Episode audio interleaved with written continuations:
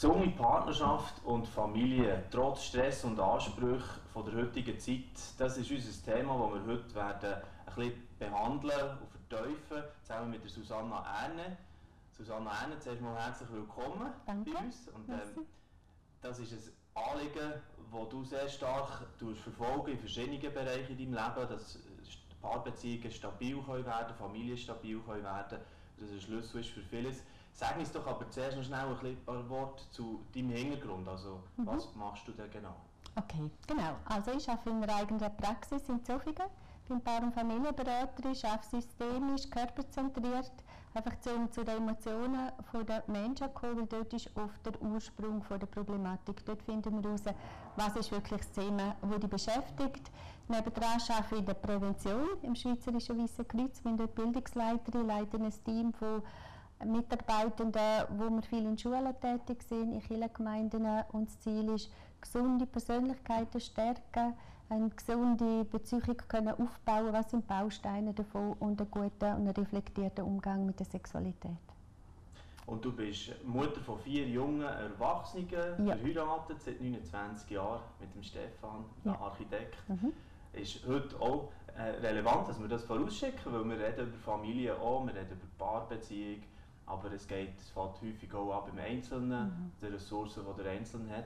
Und äh, steigen wir doch gerade ein mit diesen Herausforderungen, die heute gestellt mhm. werden an die Familie oder an Pärchen und auch an Einzelne.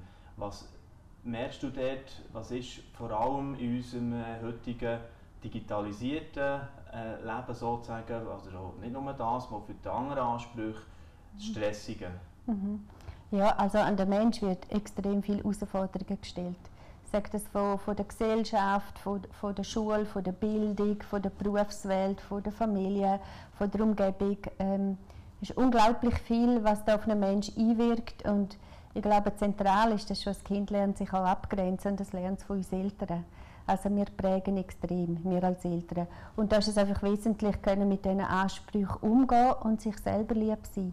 Also ich glaube, so Selbstfürsorge, Selbstliebe und Selbstverantwortung übernehmen ist sehr, sehr zentral. Wir, wir haben so ein Tempo, wenn wir unterwegs sind, wir haben unglaublich viele Möglichkeiten und da müssen wir lernen, mit dem umzugehen. Ja, also das ist ein hoher Anspruch an die Gesellschaft, an uns Menschen und vor allem auch an unsere Jungen und an die Kinder. Mhm.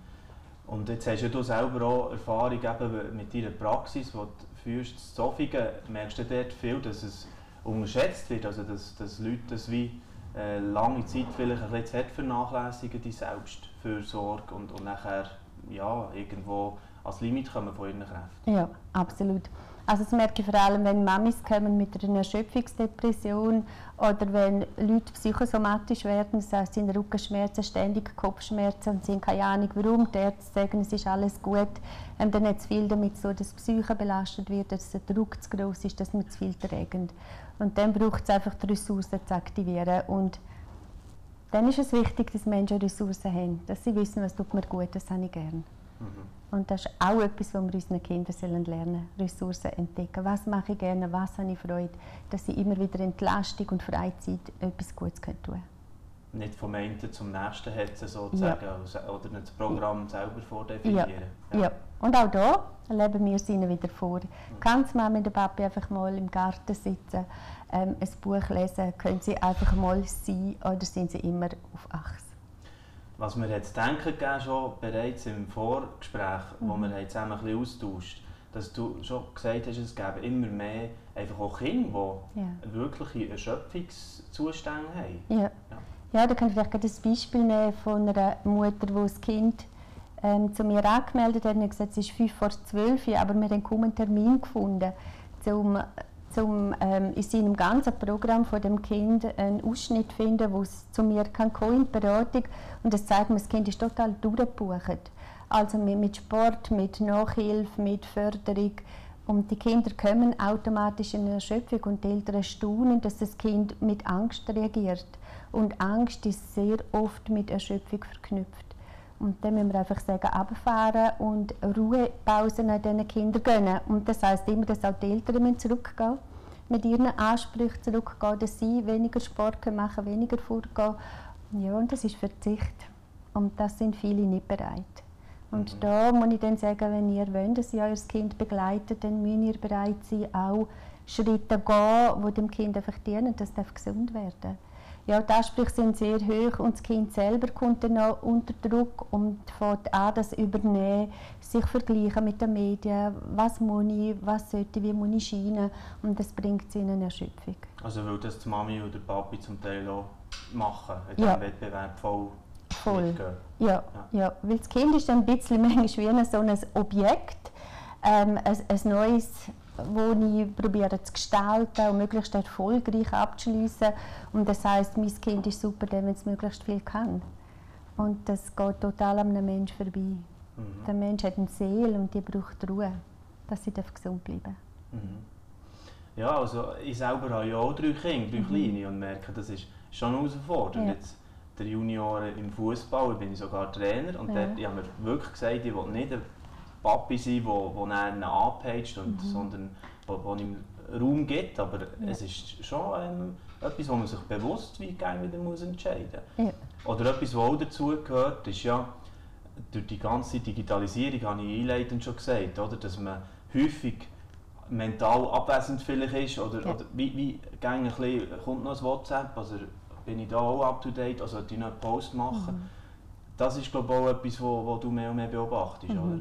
Ja, also wenn ich probiere den Kindern sagen, erzähl mir mal so einen Familienalltag, wie sieht das aus, äh, machen wir eine Zeichnung, dann ist der Papi viel am Nachteil, auch am Tisch, am Essenstisch und das zeigt, es ist keine Präsenz da. Der Papa ist wohl physisch da, aber nicht wirklich emotional. Und da müssen wir wieder seine vorleben. Es ist wichtig, sich können abgrenzen. Gerade auch die ganzen Medien, die sagen, wie ich muss sein, wie ich muss scheinen.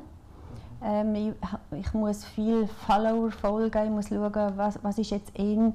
Und es macht einen unglaublichen Druck. Und es, man sagt, 18 bis 20 Prozent der Jugendlichen haben eine psychische Störung, haben eine Essstörung. Und das kann ich wirklich ähm, bestätigen. Jetzt gerade ein, ein Kind von uns, das in der Schule tätig ist, sagt wirklich 20 Prozent der Schüler, sind krank. Also man weiß von ihnen, die haben psychische Erkrankungen, Depressionen, eine Störung. Und das muss uns schon zu denken geben, das Tempo, wo wir mit unseren Kindern unterwegs sind. Und wenn auch nicht wir das Tempo bestimmen, dann ihnen helfen, wie gehe ich um mit den Medien, mit den Ansprüchen. Ich meine, die sind in x Chat drin, um das alles zu verwalten, ist unglaublich anspruchsvoll. Und jetzt ist im 2020 noch ein weiterer äußerer Faktor gekommen, der irgendwo Druck ausübt. Man hat die neue Situation mit dem Coronavirus. Ja. Also das merkst du schon, hat das noch zusätzlich eine Spannung reingebracht? Ja, also das habe ich selber daheim gemerkt. Auf einmal hast du vier Jugendliche, also junge Erwachsene, die daheim studieren. Du selber bist auch daheim am Homeoffice machen, hast ein Zoom-Meeting, doch der drückt irgendein ähm, Mathe-Set aus, während du in einem Meeting bist. Also das, das braucht extrem Emotionen und Kraft. Und einfach die Dichte von, von Miteinander, da muss man es wirklich gut haben, gut absprechen, sonst überfordert das. Und ich denke, viele Eltern waren überfordert. Das ist so eine Dichte Präsenz, die da gefragt ist. Auch Kinder miteinander, viele haben nicht den Raum, wo sie brauchen, dass sie zur Ruhe kommen können. Und das sind, also die haben wirklich extrem viel geleistet, die Eltern mit den Kindern daheim. Unglaublich. Ja, das denke ja. ich auch. Also ja. Respekt vor all denen, ja, vor allem, die schulpflichtig im Reden ja. ein schulpflichtiges Kind hatten. Ja. Kindergarten war noch etwas einfacher. Ja. Gewesen, aber äh, das ist wirklich unglaublich, was, was die haben müssen jetzt für eine Präsenz herbringen ähm, Was würdest du sagen, äh, ist das jetzt, äh, weißt, wir haben ja am Anfang von Corona schon gewährleistet, wird das nachher sich niederschlagen bei ganz vielen äh, Scheidungen, die nachher mhm. kommen, Konflikte, Streit, häusliche Gewalt, bis jetzt, äh, also wir mhm. das noch nicht genau können jetzt auch eruieren, aber ja. beobachtest du auch, dass eher mehr Anfragen kommen, dass irgendwo die Alarmstufe Rot zum Teil mhm. schneller erreicht wird? Mhm. Ja, wir haben stetig viele Anfragen, ich kann das nicht so beurteilen, ja. im Moment noch nicht, weil es braucht immer so einen gewissen ähm, Leidensdruck, bis die Leute wirklich in, in die Beratung kommen und darum erwarten wir eigentlich, dass die Welle erst noch kommt. Okay. Aber es ist schon so, wenn man so dicht miteinander zusammen ist, kommt auch die Traurigkeit, hey, immer Einhang geschaut, immer Einhang gemacht, hey, du bist ruhig arbeiten, ich bin daheim mit drei Kindern, ähm, dass auch das Paar in einen Konflikt kommt miteinander und einfach auch emotional keine Auszeiten mehr da sind und man dann halt anfängt miteinander streiten und Kinder sind dann nicht mehr wohl, nicht sicher und geborgen und die fangen dann auch an reagieren. Am Schluss ist das eine riesige Sache daheim braucht ganz, ganz viel Kraft und Emotionen und das führt unweigerlich zu Konflikten. Ja. Mhm. Ja, und was auch noch dazu kommt, das hast du auch so ein bisschen angesprochen schon, wo wir, wir die Sachen ein bisschen vordiskutiert dass es äh, nicht mehr so äh, normal, oder wir sind es nicht mehr so gewöhnt vielleicht auch, mit so Frust umzugehen oder mit, ah, ja. ja du redest von Verwöhnung oder Wohlstandsvernachlässigung in diesen ja. so mhm. fachlichen Begriffen. Mhm. Was, was steht dort dahinter? Mhm. Ja, ich stelle fest, dass wir als Eltern probieren, unseren Kindern möglichst viel zu ermöglichen. Ähm, und das heißt, ich möchte gerne lernen, mit Frust umzugehen. Ich wünsche mir etwas und ich kann es sofort haben. Ich muss nicht warten oder aushalten, dass es vielleicht nicht möglich ist. Und das ist etwas Wesentliches, was wir Eltern den Kindern mitgeben. Nein sagen und sagen, ich verstehe dass du jetzt enttäuscht bist, dass du traurig bist, dass es nicht möglich ist, dass der Wunsch nicht in Erfüllung geht. Aber es ist so wesentlich, dass sie lernen, damit umzugehen. Weil können sich zurück, nicht zu verzichten, das ist im Leben kommt es immer wieder. Und das lernen sie auch daheim. Also daheim ist eigentlich eine Lebensschule. Ja, aber es ist eben auch eine Eigenschaft, die nicht nur den Kindern manchmal abgeht, oder? Ja, absolut. Ja. ja. Und wenn wir es daheim nicht lernen, als Kind nicht, ist es im Erwachsenenalter noch viel schwieriger. Und in einer Paarbeziehung, wo eins nicht bereit ist zu verzichten oder sich mal zurückzunehmen, ähm, da ist vorprogrammiert, Spannungen und das eine Traurige ist ja immer du und wo bleibe ich. Also wesentlich, und das sage ich den Eltern immer wieder, es ist gut, wenn eure Kinder nicht alles kriegen, wenn sie mühen aushalten, wenn sie mühen warten. Und das sagen auch die Lehrpersonen, sie haben immer mehr psychische Aufgaben und sie leiden darunter, dass die Kinder gerade das Zeug verrühren, mit Wut reagieren und nicht gewisse Frusttoleranz vorhanden ist. Ja, ja mhm. genau. Weil sie eben vielmals verwöhnt werden. Ja. Okay. Lieb gemeint, aber es dient ihnen nicht. Ja, genau. Ja. Und jetzt äh, wollen wir ja ähm, in diesem Gespräch schon auch wie, ein probieren aufzuzeigen, wie kann man denn dort mhm. raus, wenn die Spirale negativ dreht, ja. was gibt es für Möglichkeiten, dass ich da vielleicht ein bisschen wieder ja, zu Luft komme und, und ja. wieder bessere Zeiten kommen. Mhm. Was würdest du da empfehlen, mhm. wo könnte man ansetzen? Ja, ich glaube, was man sich zu lieb tun kann, ist einfach ein gutes Zeitmanagement. Also wenn man die Zeit nicht gut managt, es wird immer wieder Sachen geben, wo wo einem wichtig tun. Und darum glaube ich wirklich so, äh, bewusste Zeitplanung zu schauen, was eine Priorität Auszeiten nehmen für unser Paar, für unsere Familie und die ganz bewusst gestalten und leben. Das ist wesentlich. Ich glaube, ohne schaffen wir es nicht, weil es gibt so viele Möglichkeiten, da werden wir immer wieder verplant sein. Und ich glaube, wenn wir das nicht bewusst planen, hat auch ein Kind oder ein Partner das Gefühl, ich bin gerne nicht wichtig weil alles andere kommt zuerst. Und das macht sehr wohl etwas mit mir, wie wichtig bin ich. Mhm. Auch wenn sie es zuerst lange vielleicht noch nicht so sagen, oder? Ja, sie spüren es. Sie spüren es? Ja. Und später spüren es die Eltern, wenn keine Herzensnähe da ist zu den Kindern. Ja. Dass sie zu wenig an der Beziehung gebaut haben. Und im Teenageralter, weil eine Beziehung bauen ist sehr anspruchsvoll, das müssen wir vorher machen. Du redest von Edu-Steinzeiten zum Beispiel, ja, genau, oder? genau. Wahrscheinlich auch in Beratung. Ja, genau. Was, was, ist das? Das mache ich den Eltern so lieb. Nimm dir Zeit mal nur mit deiner Tochter und auch als Papi und geh mit ihr an ein Konzert. Genieß die Zeit mit ihr, zeige ihr, hey, du bist meine Prinzessin, du bist wichtig. Ich liebe es mit dir unterwegs. Oder ich gehe mit dem Sohn eine Angelroute posten und ich gehe einen Tag angeln mit ihm. Das ist, das ist Beziehung. Es können aber auch kleine Sachen sein. Wir, wir gehen zusammen joggen im Weiterparcours ganz kleine Elemente, aber nur ich als Einzelnes, mein Papi ähm, und alle anderen drei Geschwister die nicht. Und das ist wirklich Beziehung bauen und zeigen, du bist mir extrem wichtig. Und das hilft dann in der Krise, wenn wir streiten und fighten zusammen, zum Wissen, wir einander lieben. Mhm. Mhm. Sparen und investieren in gute Zeiten, ja. oder? So hast du in der Not. Ja. Das ist, ist so ein genau. äh, Leitgedanke, wo du, glaube ich, recht äh, danach auch ja. lebst oder, ja. oder immer wieder reingehst.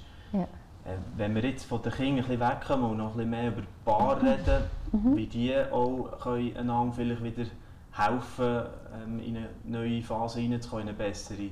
Ähm, also einander freisetzen, ist das so ein Stichwort? Oder natürlich auch Qualitätszeit zusammen haben, oder? das ist mhm. sicher das aber was sind da so für Möglichkeiten, die du vielleicht auch hast als gut erlebt in, mhm. in euren mhm. Ehejahr bis jetzt? Ja, ich glaube, es ist wirklich etwas vom Geheimnis von unserer Ehe, warum sie funktioniert, miteinander zu lieben, was wir können. Das ist so unser Ehegeheimnis.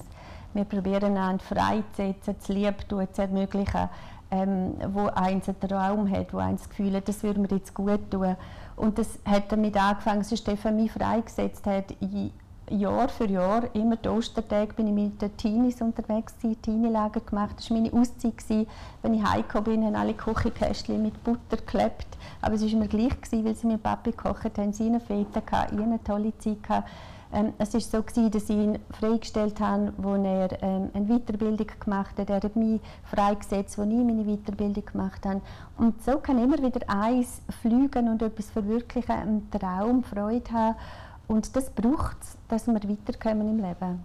Also die Fürsorge für mich, ich bin verantwortlich für mein Leben, für meine Entwicklung, die kann ich nicht dem Partner übergeben. Und für das müssen wir einander aber auch Raum geben und Zeit, mhm. dass wir uns weiterentwickeln können. Oder der gehört auch dazu, denke ich, einen Raum zu für, für eigene Freundschaften zu pflegen, ja. oder? Ja. Oder eigene Hobbys, ja. das hast du schon erwähnt. Genau. Ja, auch das ähm, eben wie, wie zum Teil auch frei zu geben. Ja wenn wir noch Stichwort Glauben gerne ja. auf, aufnehmen hier drin, was spielt das für eine Rolle? Also mhm. ist, ist das äh, in jedem Fall stärkend in einer Beziehung oder äh, mhm.